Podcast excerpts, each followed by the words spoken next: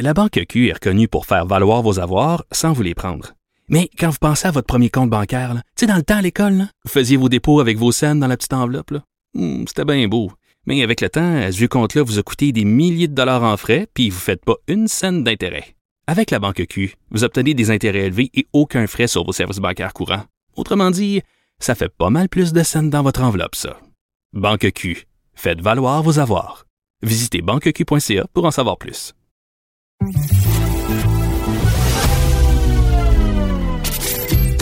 Caroline Saint-Hilaire. Caroline Saint-Hilaire. Une animatrice pas comme les autres. Cube Radio. Pour la toute première fois, il s'est plongé dans la fiction pour nous offrir un nouveau roman. Son nouveau roman qui s'intitule Mon jeune, en parenthèse, amant français, publié aux éditions Druide. Alors, je vais m'entretenir avec l'auteur, celle qu'on connaît comme chroniqueuse au devoir depuis plus de 30 ans, et je sens que ça va la faire sourciller. José Blanchette. Bonjour, José. Bonjour Caroline, non, je sourcille pas. Non! ben oui, non, non, pas du tout. Ben oui, je sens bien que tu assumes pas mal d'affaires, José. Euh, écoute, on, on, on, va tout de suite clarifier quelque chose. On peut pas ne pas se tutoyer parce que euh, on a vécu euh, des petites aventures ensemble, notamment une traversée de la Gaspésie et je pense pas me tromper en disant qu'on se connaît pas mal bien. oui. Et euh, t'es es comme mon coup de cœur 2019, 2020 aussi. Alors j'ai passé quelques jours avec toi en te lisant. Et ah, c'est un beau compliment ça. Oui, tout à fait. Et euh, ben tu le sais comment je t'apprécie, José. Mais je vais arrêter la flagornerie. Là, on va passer aux choses sérieuses. Euh, José, explique, explique aux gens qui nous écoutent. Est-ce que c'est si euh, de la fiction que ça, que ce roman, Mon jeune amant français, ou si c'est un petit peu basé sur des expériences personnelles? Ben, c'est basé sur ce que, je vois autour de moi depuis des années. En fait, je vois les femmes dans la cinquantaine, des femmes épanouies dont tu fais partie euh, et qui m'inspirent et moi, je, je je comprenais pas pourquoi des, des Yann Moix, les Yann Moix de ce monde, euh, nous, nous jetaient un sort d'une certaine façon en disant que, bon, ben lui, ça ne faisait pas bander des femmes de 50 ans, puis euh, il préférait des jeunes. C'est correct, tout est permis. Mais ce que je voyais, moi, c'est des femmes dans la cinquantaine qui sont vraiment très à l'aise avec leur sexualité, leur vie amoureuse, qui explorent, qui sont curieuses. Alors, je me suis dit, ben, écoute, euh, puis, moi-même, euh, après mon divorce, je me suis retrouvée dans cette situation-là, puis euh, j'ai exploré aussi. Alors, tu sais, il y a, y a vraiment comme un univers qui s'est ouvert à moi. Et puis, j'ai eu envie de témoigner de ça, bien sûr, d'en parler, de, de, de parler et, et, de parler des témoignages que je reçois d'inconnus, de femmes qui m'écrivent, parce que parfois, il m'est arrivé de parler des quinquagénaires qui ont qui sont avec des hommes plus jeunes, des femmes qui m'écrivent pour me parler de leur vie amoureuse secrète. C'est ça qui m'a interpellée aussi, que ça soit encore un tabou en 2020, mm-hmm. qu'une femme, que pour un homme, bien sûr, ça, ça, ça fait des millénaires qu'ils font ça, mais pour qu'une femme, que ça soit encore un tabou d'être avec un homme plus jeune, je me dis, il y a un os. Et mon mm-hmm. jeune amant français est parti de ça. Euh, en me disant, ben voilà, je vois plein d'expériences autour de moi. Et euh, moi, je dis toujours que dans ce livre-là, ce qu'il y a de plus vrai, ce sont les scènes érotiques. Mhm. qui sont savoureuses, soit dit en passant. Euh, mais euh, effectivement, je veux, je veux qu'on vienne sur l'histoire un peu parce que bon, c'est Jeanne qui a quoi à peu près 55 ans, euh, qui vit une rupture assez tragique, douloureuse, qui bon danse le swing. Ça c'est vrai, tu danses le swing toi, je sais. je dirais pas ben, tout ce qui est vrai, puis c'est pas vrai. avec la pandémie, on fait plus grand chose. Non, mais bon. non, c'est vrai. Tu as déjà dansé dans une autre vie. Dans mais une donc, autre vie, j'ai dansé, oui. si on prend cette phrase-là hors contexte, ça peut être dangereux. Mais donc, Jeanne rencontre euh, ce Romain qui est plus jeune euh, et euh, je, je, je lisais l'échange entre Jeanne et Romain. Euh, oui, tu parles des scènes érotiques, tout ça. Et, et j'ai essayé de faire abstraction parce que je t'avoue que de temps en temps, je me disais, OK, qu'est-ce qui est vrai, qu'est-ce qui est pas vrai? Mais euh, tout le monde se demande ça pour tous les romans, Caroline. Puis à un moment donné, il faut arrêter. Tu sais, ce que je me disais hier, on demande toujours quelle est la partie de vérité dans la fiction. Mais on se demande jamais quelle est la partie de fiction dans la supposée vérité. Et, et je te dirais que c'est là qu'il est l'os. Tu sais, euh, c'est Mark Twain qui disait que euh, une fiction, contrairement à la réalité, il faut qu'elle soit crédible. Alors, tu sais, pour moi, dans notre supposée vérité, et souvent en couple, ça peut être le cas, je dis souvent parce qu'un couple sur deux se termine en catastrophe, euh, en tout cas un mhm. mariage sur deux, c'est peut-être plus, même si on parle des conjoints de fait ou je sais pas. Mais dans une dans un couple, il y a parfois une fiction qui se construit et euh, à notre insu aussi. Donc, il faut pas faire penser que la vérité c'est la vérité et penser que la fiction c'est de la fiction. Bref, je t'ai pas répondu pantoute, ben mais non. Non, mais c'est parfait. Je réponds à politicienne. Comment t'aimes ça? je déteste cette phrase-là. Non, mais en fait, j'avais pas fini ma question. Je, savais que tu embarquerais rapidement parce que ce qui, ce que je dis, c'est qu'en fait, au départ, je lisais, puis bon, comme comme toute bonne curieuse, je cherchais à comprendre, à, à démystifier qu'est-ce qui était vrai, qu'est-ce qui était pas vrai, puis tout ça. Puis à un moment donné, j'ai décroché. Je me suis dit, je me suis, je me suis dit exactement ce que tu viens de dire. C'est pas important ce qui est vrai ou pas parce que j'ai à un moment donné, j'ai accroché, j'ai embarqué non seulement dans l'histoire, mais même si c'est vendu comme un roman, José, parce que c'en est un, il y a quand même un plaidoyer, une plaidoirie, disons ça comme ça, euh, sur euh, la place des femmes. Justement, tu parles du fait que c'est tabou la relation d'une femme plus âgé avec un homme plus jeune, alors que, on va se le dire, quand c'est un homme plus vieux avec une femme, c'est souvent comme un super trophée.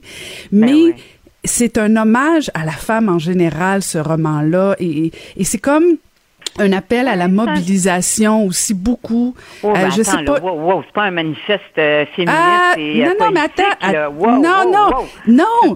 C'est une histoire d'amour, là. tu sais, euh, oui. c'est pas. Hein, je, je, je, plaide quand même. Si j'avais voulu écrire un essai féministe, je l'aurais fait. Oui. j'ai tout, j'ai tous les moyens pour le faire.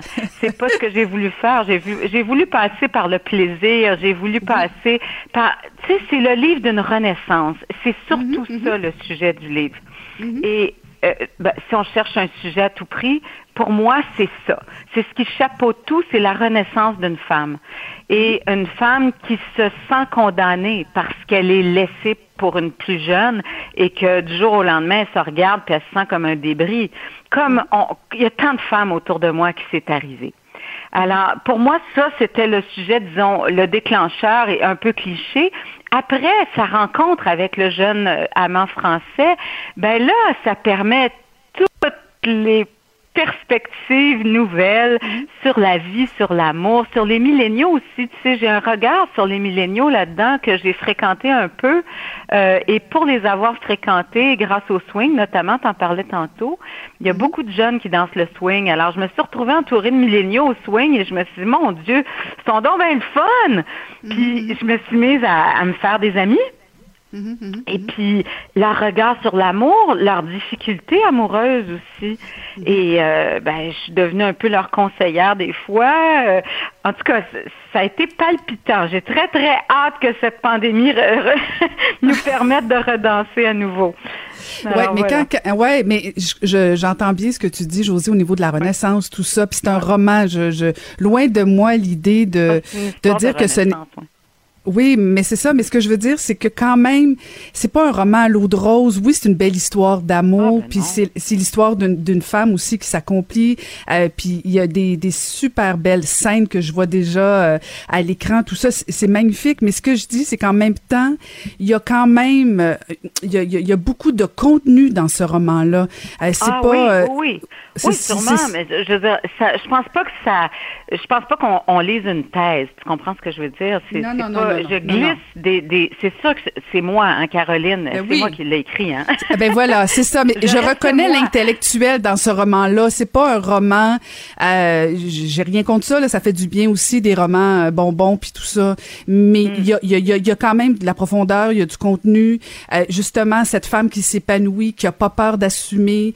Euh, tu sais, juste l'histoire de la tasse, à savoir est-ce qu'on peut boire euh, du whisky euh, dans une tasse défrichée, tout ça, puis bon, euh, euh, défraîchi. euh, je veux dire, il y a rien. ouais. Il y a rien qui est banal. À chaque, à chaque, pe- chaque paragraphe, chaque euh, chapitre, pardon, il y a, y a, il y a, il y a un message. C'est- dans ce sens-là que je dis que c'est pas, Ouais. c'est pas juste un roman que Jeanne s'en va, euh, bon, s'en va à Paris, Non, court mais après roman, euh, bon, il danse. C'est plus que ça. C'est un peu ce que j'essayais de te- t'exprimer maladroitement. Oui, ben, il y a une analyse, c'est sûr. Que tu parles de la tasse, tu sais, c'est mon dernier chapitre, She's Whiskey in a Teacup, c'est le, le, le Mm-hmm. nom, c'est le titre d'une chanson country.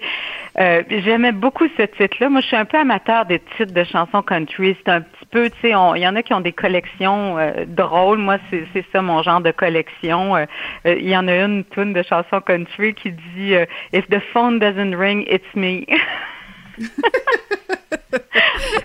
Moi j'adore ça puis ils sont toujours un peu je sais pas un peu dramatiques puis en même temps très terre à terre mais She's Whiskey in a Teacup je trouvais que ça décrivait bien mon personnage.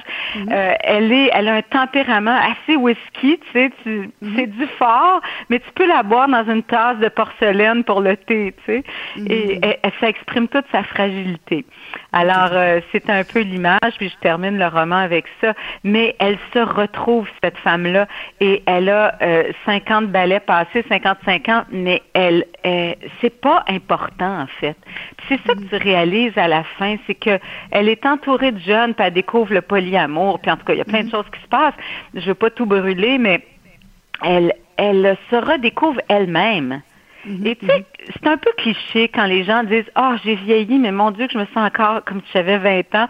Mais je pense que à l'intérieur de nous, il y a toujours, puis pour parler des femmes, disons, il y a toujours une midinette qui veut rêver. Hein? T'es d'accord? Mhm, mhm. Il y a toujours une place, il y a toujours, il y a une Caroline adolescente à l'intérieur de toi, comme il y a une Josée adolescente à l'intérieur de moi. Fait je pense que ça, ce côté-là est toujours présent. Et c'est elles qui font peur. Hein? c'est elles qui font peur. Ouais, peut-être. En tout cas, ça- moi, je pense que Jeanne se permet bien des folies qu'on ne se permet plus parce qu'on est rendu à un certain âge, entre guillemets, et c'est bien malheureux. Et euh, au risque de se faire traiter de quinquado, comme je le dis dans le livre, euh, elle s'en fout. Et elle y va. Puis ça aussi, tu sais, il y a des femmes qui m'ont dit, ah, j'ai été approchée par des gars plus jeunes, mais j'ai pas osé. Ben, mon livre, ce qu'il dit, c'est oser donc. Et, Parce et, euh, une ne der- sait jamais comment ça va se terminer, même avec un gars de notre âge. Tu comprends ce que je veux dire? Oui, Et, et oui. tu le sais de toute façon. Euh, Oui. On peut jamais savoir où vont les histoires d'amour. Et José, je me permets une dernière question. Le temps file déjà, mais, mais tu as, parlé de, de euh, de cougar, tout ça. Euh, euh, J'ai pas on parlé de cougar encore. Non, non, mais dans le livre, on, dans le Ah, livre, on en livre, parle. Dans le Oui. livre, on en parle. Oui. Euh, et euh, euh, bon, tout le monde sait que que que, que t'es en ben en fait t'es guéri d'un cancer. T'en as eu trois, c'est ça, trois cancers, hein? Oui?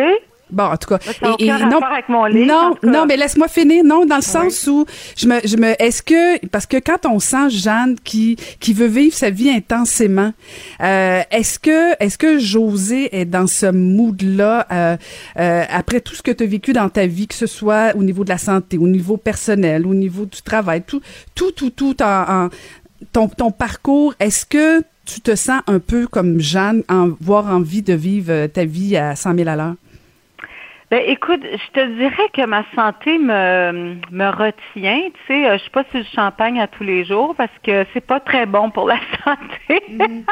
Et puis euh, je suis plutôt, je carbure au jus vert. Alors euh, moi, j'ai j'ai un rythme de vie euh, assez, d'abord assez monastique. Euh, je suis pas, euh, non, je suis pas sur le party tout le temps. Un- contrairement à Jeanne, j'ai un ado élevé, puis euh, j'ai un frigo à remplir, j'ai des soupers à faire. Ouais, ça, t'en parles pas, ça, toi. ça, ça me tranquillise pas mal. Hein? Alors, c'est ça. Donc, on a deux univers différents. Qui veut pas dire que euh, je pourrais pas avoir des épisodes euh, ou des moments où je pourrais être comme Jeanne, bien sûr, mais euh, disons que mon personnage n'a pas ma vie, c'est certain. Est-ce que les cancers m'ont amené à vivre différemment? Je te dirais qu'on devrait tous peut-être avoir des moments comme ça dans notre vie où on mesure la fragilité de la vie. Puis je pense que la pandémie en ce moment fait un peu ça pour tout le monde. Oui, tout à fait, tout à fait. Ben, merci beaucoup, José, euh, d'avoir pris du temps. J'aurais pu continuer très, très longtemps, mais bon, euh, j'invite les gens à se procurer euh, ton nouveau roman, donc Mon jeune amant français, publié aux éditions Druide. Merci beaucoup, José Blanchette. Merci, porte bien. Ancienne mairesse de Longueuil, l'actualité. LGSN. Vous écoutez Caroline Saint-Hilaire, Cube Radio. Parce que les enjeux en éducation sont omniprésents dans l'actualité et que la deuxième vague est à nos portes, en fait, on est en plein dans la deuxième vague, on va faire le point avec le président de la Fédération autonome de l'enseignement, Sylvain Mallette. Bonjour, Monsieur Mallette. Bonjour, Madame Saint-Hilaire. Monsieur Mallette, euh, votre organisation regroupe quoi? Neuf syndicats, euh, ça représente 4, 49 000 enseignants. Vous êtes présent dans sept régions. Alors, comme président euh, de la fédération, quand vous regardez ce qui se passe en éducation, est-ce que le plan du ministre de l'Éducation fonctionne pas trop pire finalement? Ben, c'est-à-dire que le plan fonctionne dans la mesure où tous les, les, les, je parle pas juste des profs, je parle de leurs collègues de travail aussi, euh, ont mis l'épaule à la roue hein, dans des conditions pas faciles. Euh, euh, dans certains milieux, ça, ça, ça, va mieux. Dans d'autres milieux, c'est un peu plus compliqué, c'est plus difficile. il y a évidemment beaucoup de pression hein, qui est exercée parce que le plan qu'a décidé de, de, mettre en place le ministre, c'était le plan qui, au printemps, avait été jugé le moins probable par tous les partenaires de l'éducation qui avaient participé là, à, la consultation qu'avait menée le ministre. Maintenant, le gouvernement a décidé de de, retourner euh, tous les élèves dans tous les établissements. Je pense qu'il y avait aussi un besoin de la part des profs et des élèves de se revoir parce que notre métier, c'est en présence des enfants, des élèves, qu'ils soient jeunes ou adultes, hein, qu'on l'exerce. Mais les conditions sanitaires, les règles de sécurité, une certaine confusion aussi euh, qui existe euh, dans, la, transmission des, des mesures, ben ça, évidemment, ça vient changer le quotidien des profs. Donc, euh, il y a encore cependant place à amélioration, puis c'est dans ce sens-là qu'on travaille là, euh, autant au niveau de la fédération que des affiliés. Mm. Monsieur Mallette, vous parlez de confusion et euh, je me permets, euh, je me permets une question. J'espère que ça va pas vous vexer, mais est-ce que votre syndicat a pas contribué un peu au climat de confusion? Parce que bon, on, on, va convenir vous et moi que le gouvernement de temps en temps a dû modifier, a dû s'adapter avec la pandémie. Personne ne sait exactement. Euh, je pense que tout le monde essaie de s'adapter. On connaît pas trop la situation. On essaie de faire le mieux du, le mieux du possible. de temps en temps, ils sont tout croches de temps en temps, il s'adapte. Mais votre syndicat a été particulièrement euh, virulent, pour pas dire, euh, je dirais pas agressif parce que c'est peut-être un peu trop fort, mais quand même, euh, vous avez eu un ton assez difficile, assez dur envers le ministre. Est-ce que vous pensez que vous aidez à la situation? Ben, vous savez, on, on, on, se la pose, hein. moi en tout cas je me, la, je me la pose la question parce qu'on veut évidemment pas ajouter de la crise à la crise. Mhm. Mais on a des obligations, notamment en vertu du Code du travail, qui prévoit que, euh, pas seulement nous, mais aussi l'employeur, on doit veiller à, la santé et sécurité des membres qu'on représente. Donc, c'est à la fois une obligation euh, liée au Code du travail, c'est aussi une obligation morale. Euh, mais je vais vous donner un exemple. D'abord, ce qu'on a dénoncé, c'est l'attitude du ministre qui lance des consultations, qui attend, qui attend pas que les consultations soient terminées pour faire des annonces, ou qui euh, prend pas la peine d'expliquer les choses. Je vais vous donner un exemple. Euh, les enseignantes euh, enceintes euh, durant le printemps, lorsqu'il y a eu la rentrée printanière dans certains établissements, étaient les, directions d'école, les gestionnaires de réseau, les profs travaillaient, devaient travailler de la maison parce qu'elles étaient exemptées de devoir se présenter à l'établissement. Le gouvernement a changé cette règle-là sans l'expliquer. Ça crée donc une pression parce que les enseignantes enceintes posent des questions, évidemment, elles veulent assurer leur propre sécurité, celle de leurs élèves, mais elles aussi. Donc, pourquoi au printemps elles étaient, euh, elles pouvaient être en télétravail et pourquoi pas euh, à l'automne? Euh, la question de la, de, la, mise en quarantaine, on passe de 14 à 10 jours, c'est pas expliqué. Donc, ça crée des inquiétudes. On reçoit ces appels-là et on fait des, des on doit donc répondre à ces demandes-là. Et il y a malheureusement euh, soit que les réponses viennent pas, que les réponses sont euh, parfois même confuses. On nous dit une chose et son mhm. contraire. Donc on a, euh, puis je sais que c'est pas simple, puis je sais aussi que je me la pose la question. Hein, c'est une volonté de ne pas ajouter de la crise à la crise, mais à un moment donné, on, il y a des, décisions qui sont prises, puis ces décisions-là doivent être mhm. expliquées. Euh, moi, je peux vous dire que là, on s'est adressé, puis je pense que vous le savez, on s'est adressé à la mhm. Cour supérieure. Et là, étrangement, on reçoit des documents là, euh, euh, comme jamais on en a reçu depuis qu'on a déposé le recours à la Cour supérieure, malgré que depuis le printemps dernier, on, faisait des demandes pour obtenir les documents. on recevait des documents qui caviardés, qui sont mhm. illisibles. Et là, tout d'un coup, étrangement, on reçoit ces documents-là qui nous permettent, nous, par la suite, de répondre aux questions de nos membres. Donc, moi, je pense que euh, c'est pas simple, c'est pas facile, mais on a des obligations, puis on doit les assumer. Oui, mais vos obligations, vous, sont à l'endroit de vos membres que vous représentez. Je comprends bien. Le ministre de l'Éducation, son obligation est envers euh, l'ensemble du monde de l'éducation. Mais mm. vous faites allusion justement à cette poursuite en cours euh, supérieur. Est-ce que c'est un bon message qu'on envoie à la population quand des syndicats commencent à poursuivre le, le ministère? En pleine pandémie? Il me semble que on est ailleurs que du temps de création des syndicats où on était là pour défendre les travailleurs exploités versus là, poursuivre un gouvernement qui est en pleine gestion de pandémie. Il me semble que, que vous avez dépassé votre mandat. Là. Ben, c'est-à-dire, évidemment, on, se préoccupe des membres qui sont euh, les que sont les profs, mais aussi des élèves avec lesquels on travaille. Tu actuellement, il y a des milieux où les élèves ne sont plus autorisés à sortir de la classe. Donc, ils passent la classe, c'est-à-dire, mis à part pour leur dîner, là, euh, ils doivent donc passer leur pause dans les classes, ce qui crée une tension. Hein. Il, y a, il, y a, un climat aussi difficile dans certains établissements scolaires. Euh, quand on parle de polyvalente à plus de 1500 élèves, où les élèves, parce que physiquement, ils peuvent pas assurer le déplacement sécuritaire de ces élèves-là, ils disent aux élèves, vous allez passer votre pause dans la classe. Ça crée une tension, ça remonte euh, auprès des, des, des représentants locaux. Et donc, c'est aussi à nos élèves à qui on pense quand on pose certains gestes. Puis là, évidemment, euh, le juge a pris en délibéré, là, parce qu'on était devant lui hier, le juge a pris en délibéré la cause. Puis c'est quoi le, recours qu'on... Nous, on, on veut pas, on n'a pas demandé ou on cherche pas à faire fermer les écoles, à, faire euh, soit modifier le, contenu du plan sanitaire. Nous, ce qu'on dit, c'est d'abord on voulait on voulait accéder aux données dont on a besoin pour faire notre travail, mais aussi la mise en place euh, de mécanismes de dépistage accéléré. Parce qu'actuellement, qu'est-ce qui se produit? Quand un prof doit attendre quatre jours avant, quatre, cinq, six jours avant d'avoir le résultat d'un test, il est mis en quarantaine à la maison et donc il y a un bris de service éducatif auprès des élèves. Et nous, ce qu'on veut assurer, dans le respect de l'engagement qu'avait pris le ministre Dubé, on veut s'assurer qu'il n'y ait pas de bris de service éducatif, particulièrement pour les élèves les plus vulnérables, parce que c'est eux qui payent doublement le prix de cette pandémie-là. Donc, malheureusement, puis je, moi, je, l'ai dit à plusieurs reprises, on aurait préféré ne pas devoir se présenter devant la Cour, mais quand on est en présence d'un partenaire, d'un vis-à-vis qui, lui, refuse de collaborer, ben malheureusement, on doit se présenter en cours, puis il existe un système judiciaire au Québec qui le permet. Donc, hmm. euh, on a des, des, je vous dirais, on a l'obligation de s'assurer que les profs n'attendent pas 4, 5, 6, 7 jours avant d'avoir le résultat du test. Ça se traduit par un bris de service éducatif auprès de certains élèves. C'est inacceptable. On s'entend là-dessus, Monsieur Mallette, mais expliquez-moi comment ça se passe, là, parce que euh, dans une autre vie, moi j'ai fait de la politique, puis quand ça, ça, ça se passait pas à mon goût, je prenais le téléphone et j'appelais le mm. ministre, j'appelais la personne responsable.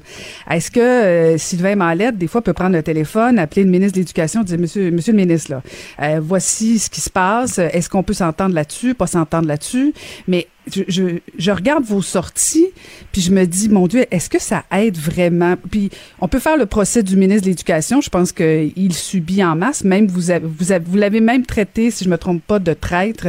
Euh, est-ce que est-ce que c'est un problème d'individus, de, de, relations entre partenaires que, que vous êtes versus le ministre de l'Éducation? Est-ce que le problème, c'est vous deux? Ou si c'est vraiment le dossier, le problème? Bah, écoutez, moi, je peux, je peux répondre pour moi, je peux pas répondre pour mhm. le ministre. Euh, euh, le ministre, puis moi, je, je, je, je ne crois pas je, je, ne me rappelle pas de l'avoir traité de traite. Cependant, j'ai eu à l'occasion, puis je le répète euh, devant vous, je pense qu'il a oublié euh, qu'il n'est plus un prof. Il, il, a, il, a, fait le choix de ne plus être un prof dans son cœur. Donc, il a un regard sur la profession enseignante, sur celles et ceux qui pratiquent ce métier-là, Euh, puis euh, j'ai écouté dans le réseau, c'est un ministre qui est excessivement euh, contesté parce que euh, euh, soit qui prend des décisions en ne s'appuyant pas, notamment sur l'expertise des profs, ou qui n'explique pas ses décisions. Vous êtes dur à son endroit? quand vous dites vous, vous ben, êtes dur quand vous dites il est plus ministre dans, il est plus professeur dans son cas.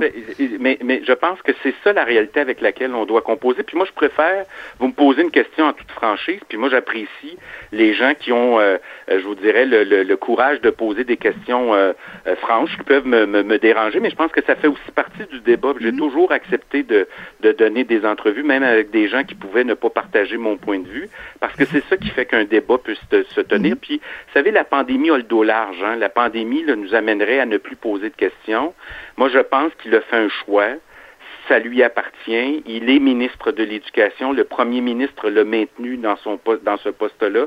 Maintenant, il a des obligations. Il peut pas, il peut pas, il peut pas faire le choix de ne pas expliquer les décisions et surtout lorsqu'il euh, ne rejette. Écoutez, au printemps, on a fait, on a envoyé 18 pages de recommandations dans le cadre de la consultation qu'il a menée.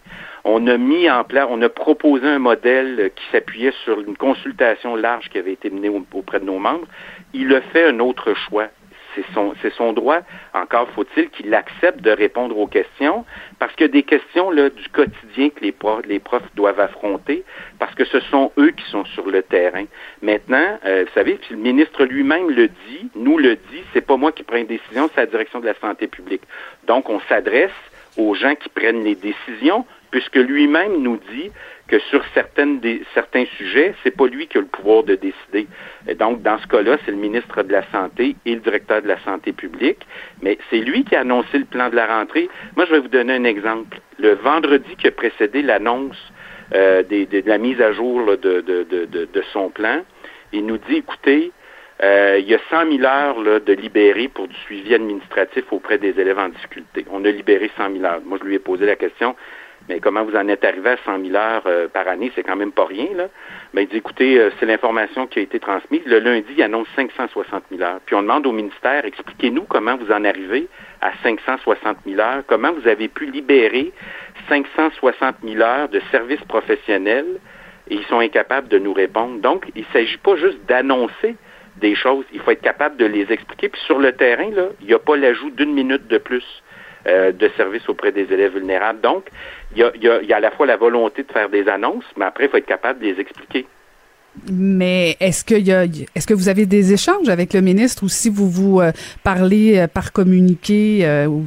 Ben, il y a, y a nos, nos, appareils, je vais dire comme ça, nos appareils se parlent, notamment toute la question là, dans, dans quelques jours, on, on va aborder toute la question pédagogique, parce que la question du bulletin, la, la, question des épreuves ministérielles, la question euh, de, la priorisation de certains des, des, des savoirs euh, dans, dans, les programmes de formation.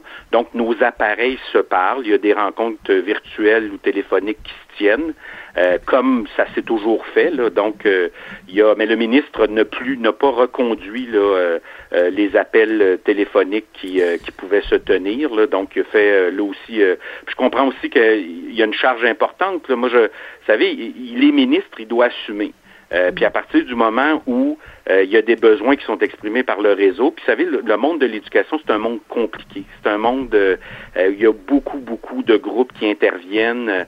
on n'est pas les seuls non plus comme profs à intervenir, mais il y a, oui, des discussions qui se tiennent au sein des, entre les appareils. puis je, je, je, je l'idée, c'est de, de faire connaître notre point de vue, mais aussi de ne pas non plus, comment je le formulerais, de ne pas accepter qu'au nom de la pandémie, on doit accepter n'importe quoi, puis qu'on doit se refuser de poser des questions.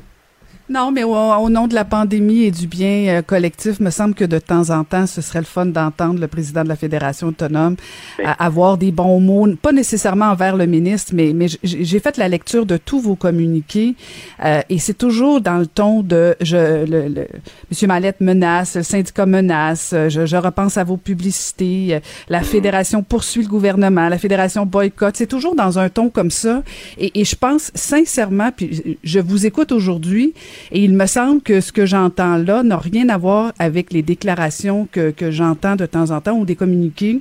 Il me semble que si le ton changeait, peut-être que le ministre serait peut-être plus disposé. Lui aussi, il y a une blâme de, il y a, il y a, il y a une certaine euh, responsabilité, vous l'avez bien dit. Mais il me semble qu'on aurait tout intérêt à ce que vous deux, vous vous parliez un petit peu plus pour le bien, non seulement de vos membres, mais pour l'ensemble des élèves. Il me semble Mais- bien mais humblement. Vous savez, ça, euh, parce que, par exemple, je vais vous donner un exemple.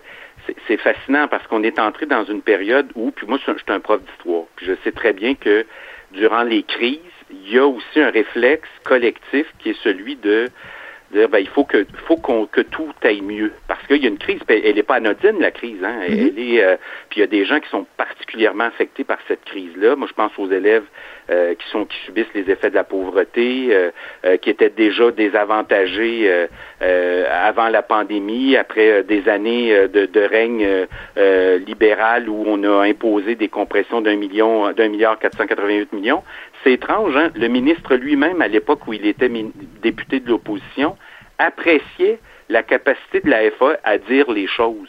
À- on, on ne se gênait pas. Puis le ministre, le- à ce moment-là, il était critique de l'opposition, euh, de la CAQ. Là, mais là, là, il appréciait. C'est Et là, sûr, tout d'un sûr. coup, parce qu'il est devenu ministre, il va l'apprécier moins. Il y a des bons gestes qui sont posés par le gouvernement. Moi, j'ai souligné la mise en Ouais, place mais, de la maternelle ouais, mais ans. Mallette, monsieur- ouais, Mais Monsieur Mallette, je vous arrête. Moi, je, je, je m'en fous un peu de ce que Monsieur Roberge pense. Je vous dis juste la perception extérieure sur le ton. Oui, non, non, mais ce que je veux dire, je, je, je parle de Ça, vous, de votre perception, fédération, je là. comprends. Je comprends. C'est- votre c'est plus ça. perception.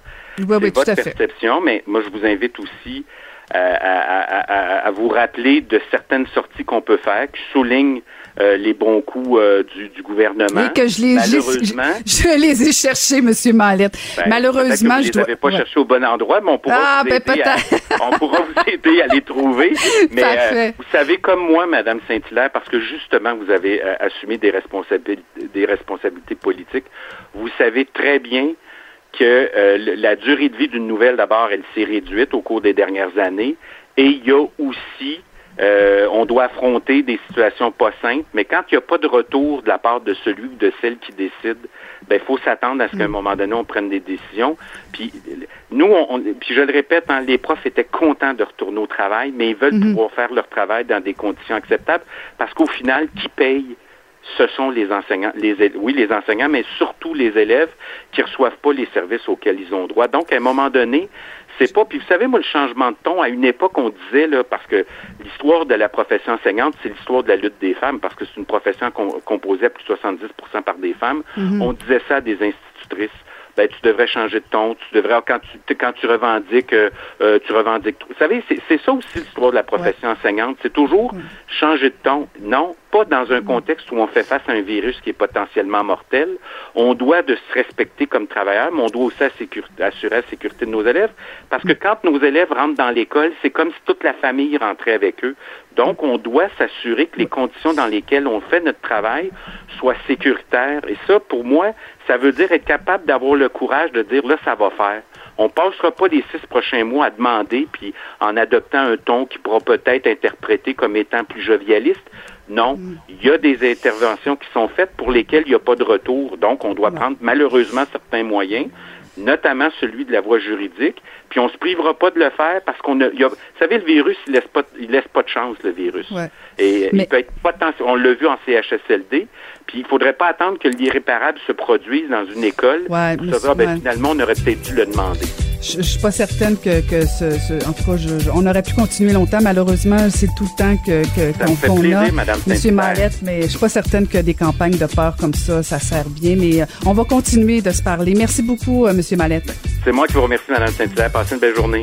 Merci. C'était Sylvain Mallette, président de la Fédération autonome de l'enseignement. Ancienne mairesse de Longueuil, l'actualité. LGSN. Vous écoutez Caroline Saint-Hilaire, Cube Radio. On va aller retrouver euh, deux euh, collaborateurs à la joute. Euh, Marc-André Leclerc, qui a été chef de cabinet d'Andrew Scheer. Bonjour, Marc-André. Bonjour Caroline. Et on va aller retrouver euh, chroniqueur au Journal de Montréal, aussi à la Joute, et qui, lui, a été ancien conseiller euh, de Philippe Couillard, premier ministre du Québec, Harold Fortin. Bonjour, Harold. Bonjour Caroline. Salut, Très contente de. Ben oui, ben oui, ben oui, ben oui, moi aussi, moi aussi. On n'a pas fait encore de joute euh, tous les trois ensemble. Ça viendra peut-être.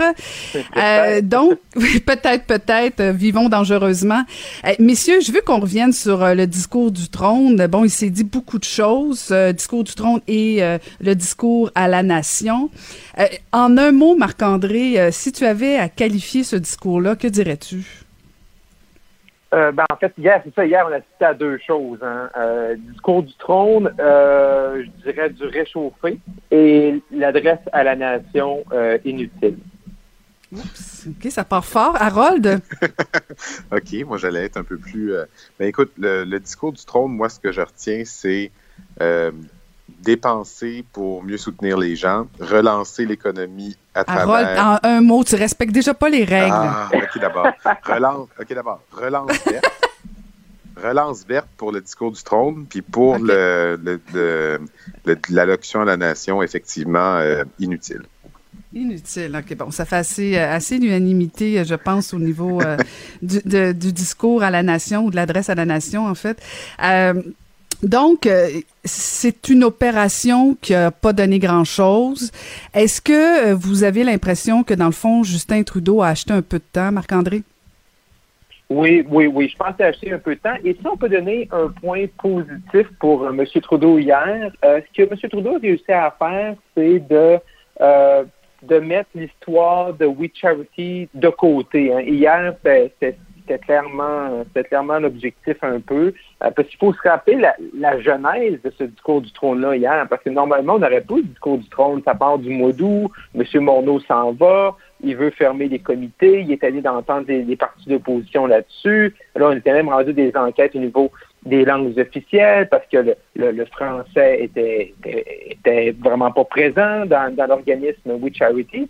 Et euh, M. Trudeau, dans une espèce de, de calendrier de développement d'événements, a décidé euh, M. Morneau s'en va, on proroge le Parlement, et hier, on est arrivé avec le discours du trône. Donc, il s'est acheté un peu de, de temps, oui, mais également, il- hier, là, le point positif pour lui, c'est que ce matin, on parle pas de We Charity, on parle vraiment euh, du discours du trône, l'adresse à la nation. Donc, pour lui, là, c'est sans doute là, c'était sans doute l'objectif principal. Et là-dessus, c'est réussi. Mais pour les mesures et les et les, grandes idées euh, pour refaire le Canada, ben ça, c'est un rendez-vous manqué. Harold, est-ce qu'avec ces deux discours-là, Justin Trudeau se sort du pétrin? Euh, le, ben, le deuxième discours, euh, il a servi à rien, donc je l'exclus. Mais dans le, cadre du euh, discours du trône, moi, il y a quelque chose que je trouve intéressant, c'est que, tu sais, Marc-André, tu dis, on n'a rien appris de nouveau sur sa vision canadienne, mais en même temps, dans le discours du trône, il a énoncé sa vision canadienne. Puis peut-être qu'il y a des gens qui sont contre cette vision-là, puis je les comprends, mais en même temps, ce qu'il a présenté, c'est des choses auxquelles il croit. Donc, quand on parle de, de la lutte contre la pandémie, ça, c'est une chose qui touche les gens directement. Quand on parle de la lutte contre les changements climatiques en relance économique, c'est aussi directement avec euh, ces, ces, Ouais, mais- ces positions qu'il défend depuis un bout.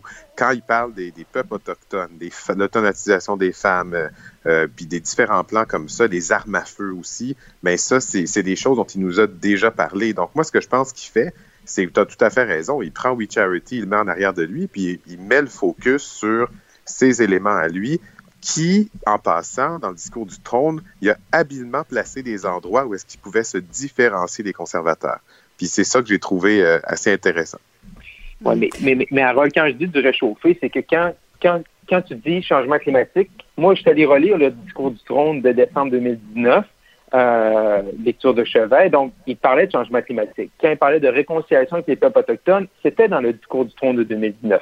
Lorsqu'on Ouais. parle de garderie, de système d'assurance emploi, c'est des, euh, l'assurance médicaments, c'est des débats qui sont à Ottawa depuis 10, 15, 20 ans, des, des idées qui étaient dans les plateformes libérales à la fin des années 90. C'est pour ça que je parle qu'hier, le discours du trône était une espèce de réchauffé, de résumé des, des, des, des 15, 20 euh, dernières années et l'adresse à la nation que je, que j'ai jamais compris pourquoi. C'est un résumé des six derniers mois. Donc, on- hier, on était dans une question de, de résumé, de synthèse. Mais, j'ai vu un résumé, euh, mais j'ai aussi vu qu'il poussait un peu plus loin sur les changements climatiques puis la relance. C'était pas juste investissons dans ce qui est vert, investissons dans les technologies propres. On était vraiment dans le développement d'un avantage compétitif du Canada, notamment en utilisant ses ressources pour être un joueur pertinent au niveau mondial, notamment sur l'électrification des transports, dans un contexte où est-ce que les pays doivent se différencier parce que les capitaux, l'investissement direct étranger est en baisse radicale et les, gouvernements doivent développer des avantages compétitifs. Fait que ça, j'ai trouvé que c'était, tu raison, le même discours sur les changements climatiques, mais cet élément-là que je donne comme exemple, c'est quelque chose de plus que j'avais pas entendu avant. Fait qu'il y avait certaines, il y avait certains petits éléments comme ça qui étaient là. Une des nouveautés aussi, c'est euh, son attaque frontale envers les provinces et le Québec sur euh, les normes nationales en santé.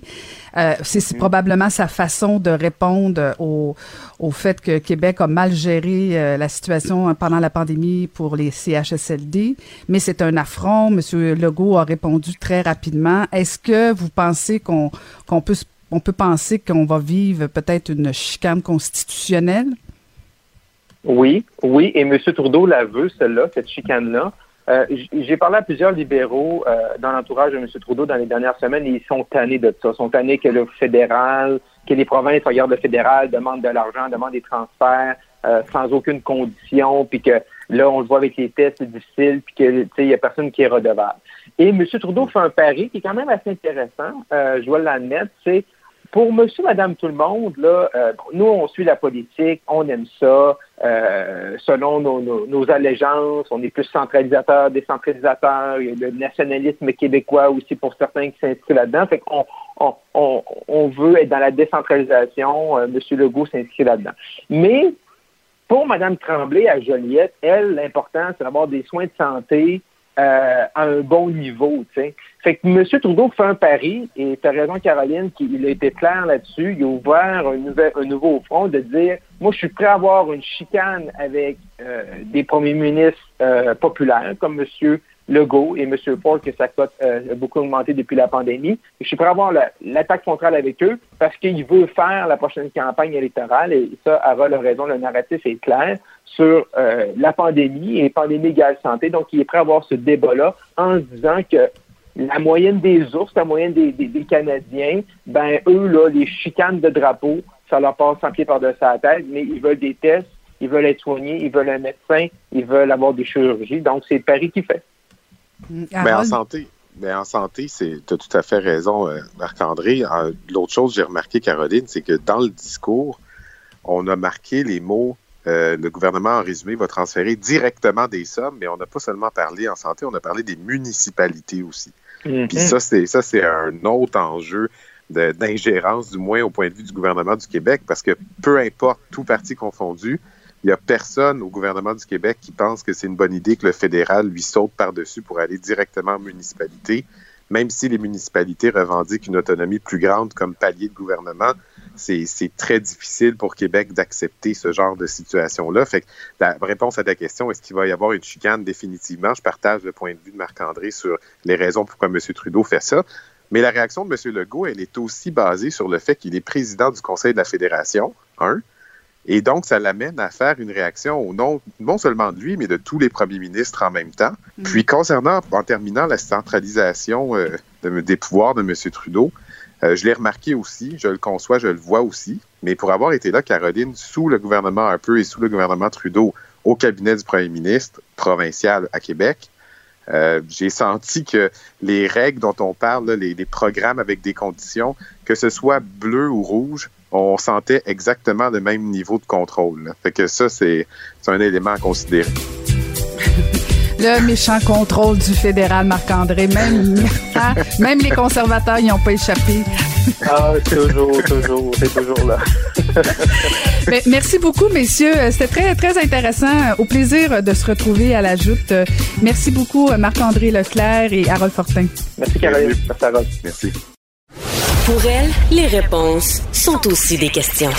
Vous écoutez Caroline Saint-Hilaire. Le français au Québec est au centre de plusieurs discussions, que ce soit à Montréal ou partout au Québec.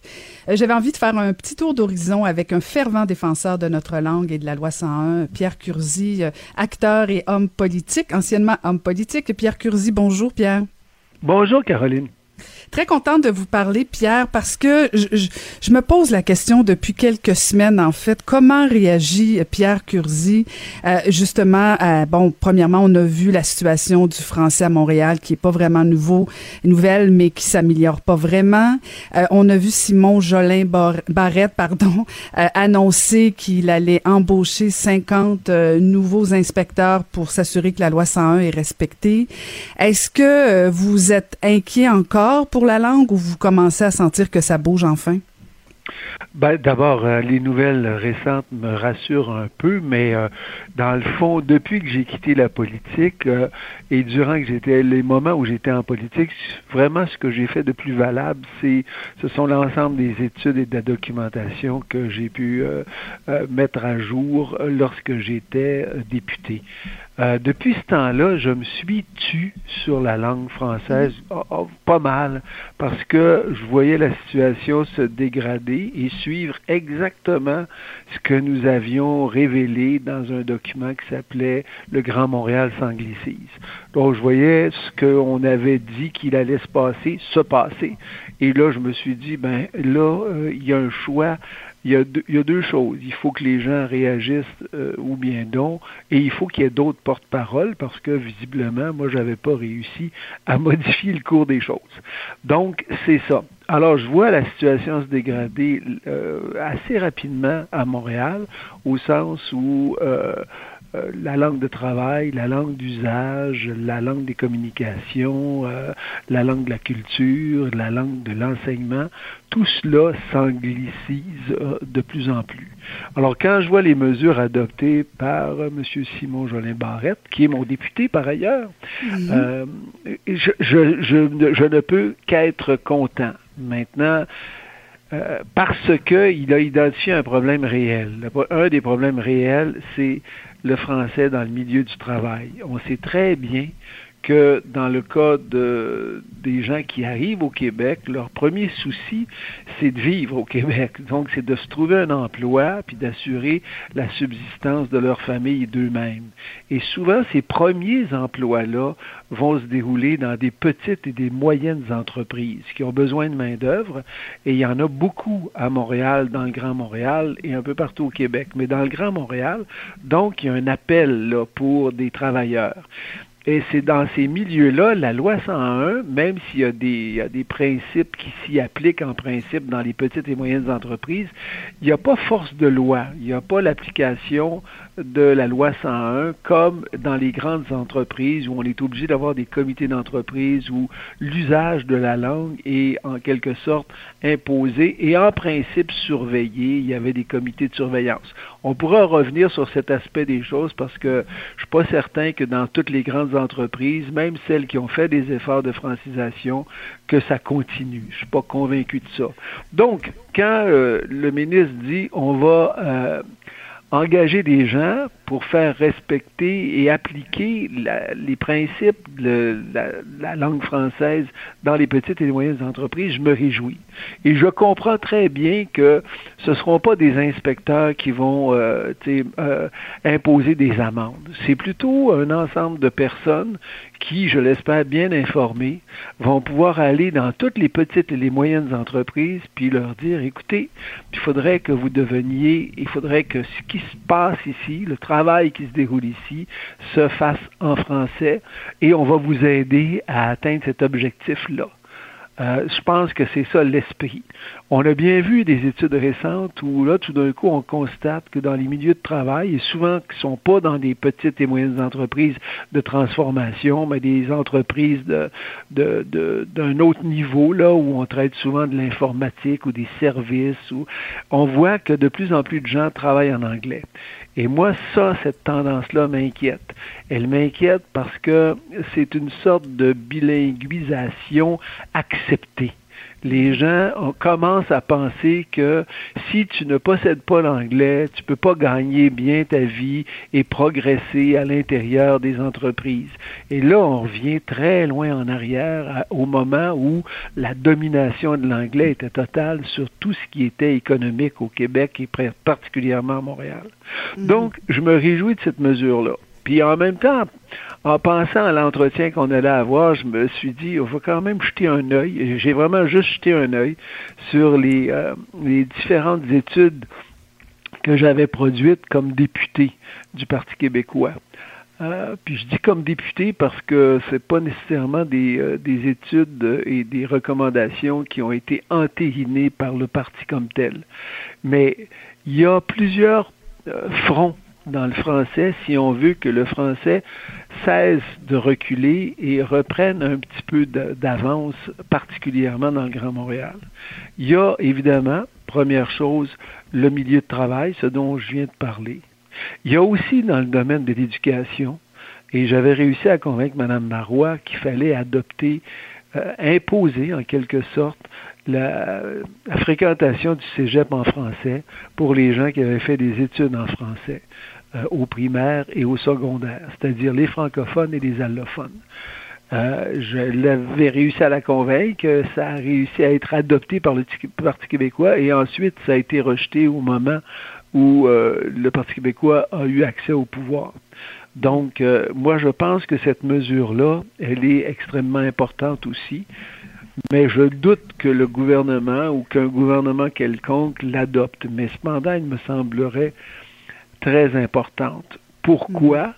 Pas pour priver les étudiants de l'apprentissage de l'anglais, au contraire. Moi, je pense que la, connaissance de l'anglais, c'est un atout indéniable et dans bien des cas, euh, c'est une clé, effectivement, qu'il faut posséder.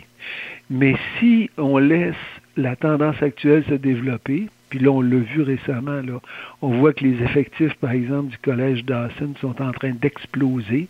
Le gouvernement est obligé de financer à coups de millions l'agrandissement du cégep Dawson, qui est le cégep anglophone, mais le cégep le plus fréquenté au. Québec, dont la population augmente. Puis on sait très bien qu'une très grande partie des étudiants qui vont à Dawson, ce sont soit des allophones, dans une très forte proportion. Après le secondaire, les allophones vont vers les cégeps en anglais, et beaucoup de francophones aussi. Une moins forte proportion, mais un nombre équivalent. Donc, euh, il faut à un moment donné qu'on dise non, non, ça suffit là. Il faut absolument que vous poursuiviez vos études jusqu'à l'université en français. Et pourquoi? Encore là, la raison est claire, c'est que ce qu'on constate, ce que les études ont démontré, celles qu'on a faites, et j'imagine d'autres études, c'est que quand les étudiants vont dans un cégep anglophone, la culture dans laquelle ils vont évoluer va être essentiellement une culture anglophone. C'est vrai au niveau musical, c'est vrai au niveau euh, évidemment de tout ce qui est virtuel, de tous les sites, c'est vrai au niveau du cinéma, c'est vrai donc dans l'ensemble. J'imagine c'est vrai aussi dans la lecture, dans les, les, les livres et tout ça. Alors, c'est une pression énorme. Et l'autre aspect, évidemment, c'est qu'à partir du moment où tu as fait ton cégep dans, euh, dans, en langue anglaise, tu as une très forte tendance à aller vers le monde universitaire. Si tu vas vers le monde universitaire, tu vas avoir tendance à aller vers les universités anglophones.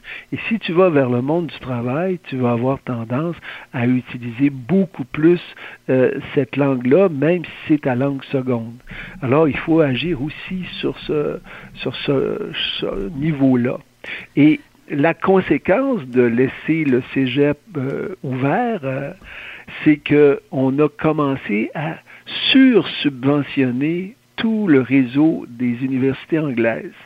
Et, je ne dis pas qu'elles sont pas bonnes, c'est clair que l'Université McGill est une très grande université, mais l'Université McGill, l'Université Concordia, il y a Bishop, les universités anglophones, proportionnellement au nombre de, de gens issus de la langue, qui sont des anglophones de soit d'ici ou des, anglophones qui, ont, qui, correspondent aux critères d'anglophones, qui ont des droits, le, le, financement des universités est énorme et disproportionné par rapport à celui des, des, des universités francophones, ce qui est encore là euh, une tendance très lourde qu'il faudrait à tout le moins équilibrer, à tout le moins équilibrer.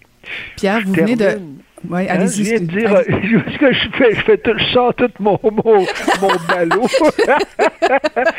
il avait hâte de parler. Il s'est tu trop longtemps, je pense. Oui, je pense que je me suis tué trop Il était longtemps. temps. Pierre Curzi est de retour, mesdames et messieurs.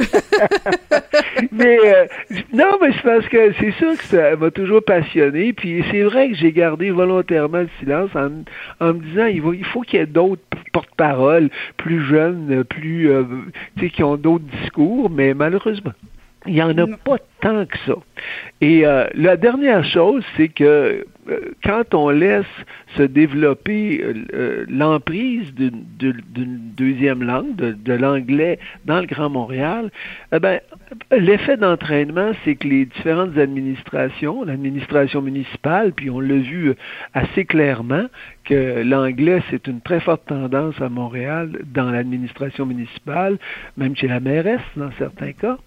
Et, euh, et les services des très nombreux services, que ce soit les services en santé, que ce soit les services euh, économiques du gouvernement, des gouvernements, du gouvernement du Québec, donc, et les différentes municipalités, ont tendance à être de plus en plus bilingues, alors que ce serait un très bon outil pour favoriser la, francisation de tout le monde, euh, garder la francisation des francophones et aider la francisation des gens qui arrivent ici, puis euh, tout ce qu'ils cherchent à, faire, c'est réussir leur vie euh, selon les usages et, les langues en usage. Alors, il faudrait que la pression soit plus du côté francophone que du côté anglophone. Voilà. Ma malheureusement, Pierre, on a déjà plus de temps, mais, mais moi, je, je, je vous fixe un autre rendez-vous pour qu'on continue ce, cet échange-là parce que j'ai au moins cinq, six questions qui demeurent sans réponse. Alors, euh, je, je, vous propose un autre rendez-vous très, très bientôt parce que votre silence euh, n'est plus pertinent. Je pense qu'on veut vous entendre davantage. Merci beaucoup, Pierre Curzi. Ouais, au plaisir. Au revoir.